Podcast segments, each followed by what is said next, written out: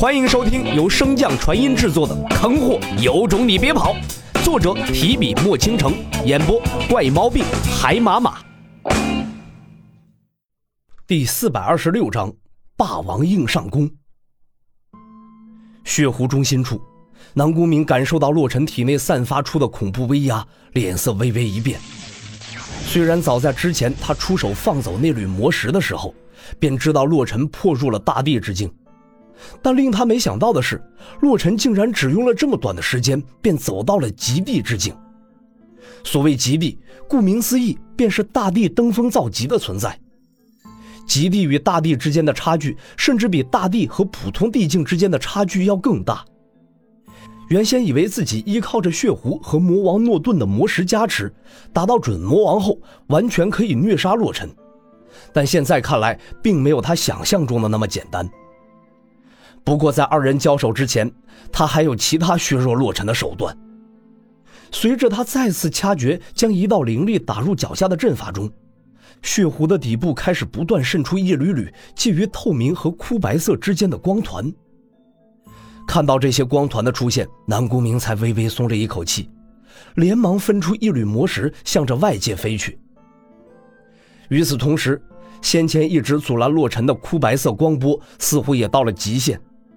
在洛城狂暴的灵力洗刷之下，迅速的暗淡下去，似乎随时都会消逝。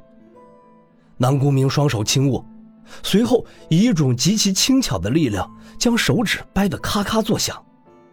也是时候该活动活动筋骨了。说罢，南宫明整个身体顿时化作一片枯白色的雾气，消失在原地。血湖下方。洛尘看着巨幕中那道不断侵蚀虎妹和郑娇娘的血色丝线，愈发的焦急。可最后仅存的理智告诉自己，现在还不能就此离开，因为他的身后还有小脑斧。可一直耽搁在此处也不是办法，毕竟小脑斧想要收服那巨骨，需要一炷香的时间，而从开始收服直到现在，连半炷香的时间都没有过去。如果真等他彻底吸收完毕之后再动身，那黄花菜都凉了。他必须要想个办法。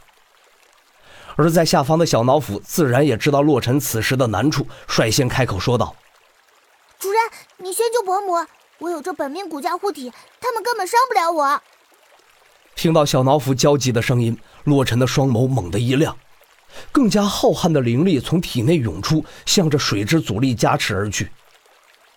得到加持的水之阻力彻底露出了他凶恶的獠牙，以压倒性的优势迅速击溃了将洛尘阻拦了许久的枯白色光波。而剩余的阻力也没有就此消散，而是在洛尘的控制下向着其他的方位扩散而去，想要一举同化整个血湖。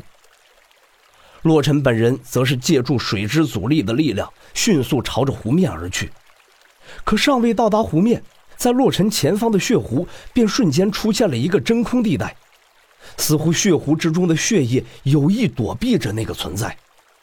洛尘伸手一招，将那杆黑底金纹长枪紧紧握在手中，盯着那处真空地带的双眸散发着无尽的杀意。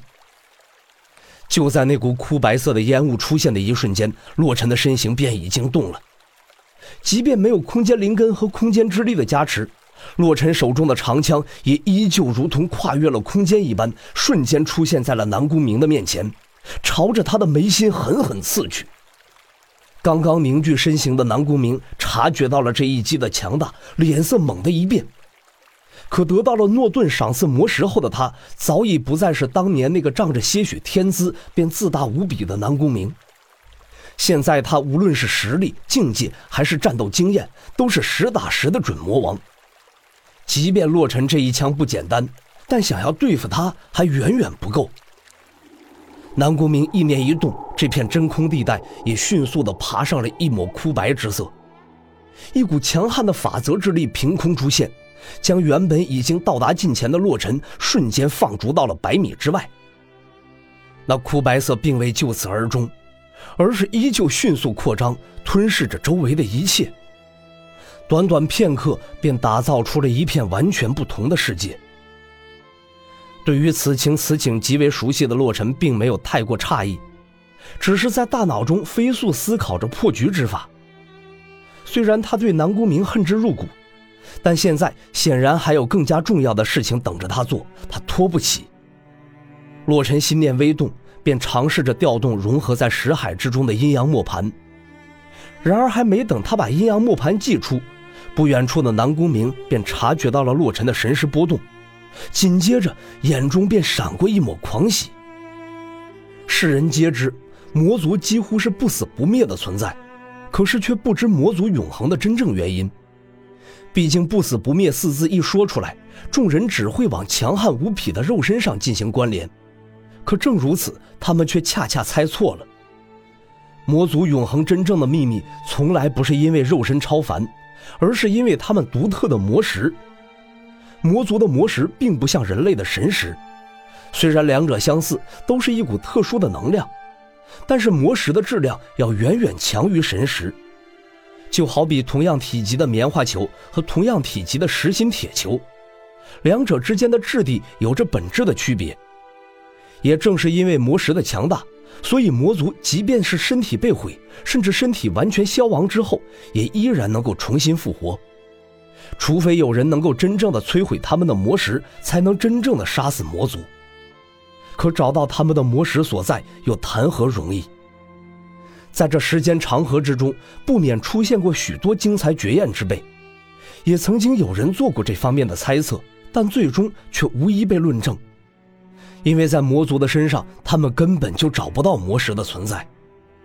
即便他们无数次解剖过魔族的身体，将其打散成齑粉，但无论如何，也只有几缕微弱的魔石溢散而出。所以众人便愈加坚信，魔族复生的原因是他们的肉身。但是融合魔王诺顿记忆的南宫明，对魔石的存在再清楚不过，因为魔族甚至从未将这魔石藏起来过。而就是如此显眼的东西，却从未有人察觉到，因为魔族将魔石凝成了外在的小世界，这也是魔族在小世界中战力远超平常最主要的因素。在那里，他们甚至能够洞悉对手的攻击手段和一些小动作，就比如此时正在沟通神识海的洛尘。魔族之人不会侵略神识海的手段，但南宫明会呀。所以，当南宫明察觉到洛尘在他的小世界中沟通神识海时，就像是看到了洛尘拔剑自刎一样，顿时狂喜。随后，没有丝毫犹豫，便控制着强大的魔石来了一个霸王硬上弓。本集播讲完毕，感谢您的收听。如果喜欢，可以点击订阅哦，关注本账号还有更多好听的内容。还不快动动你的手指头！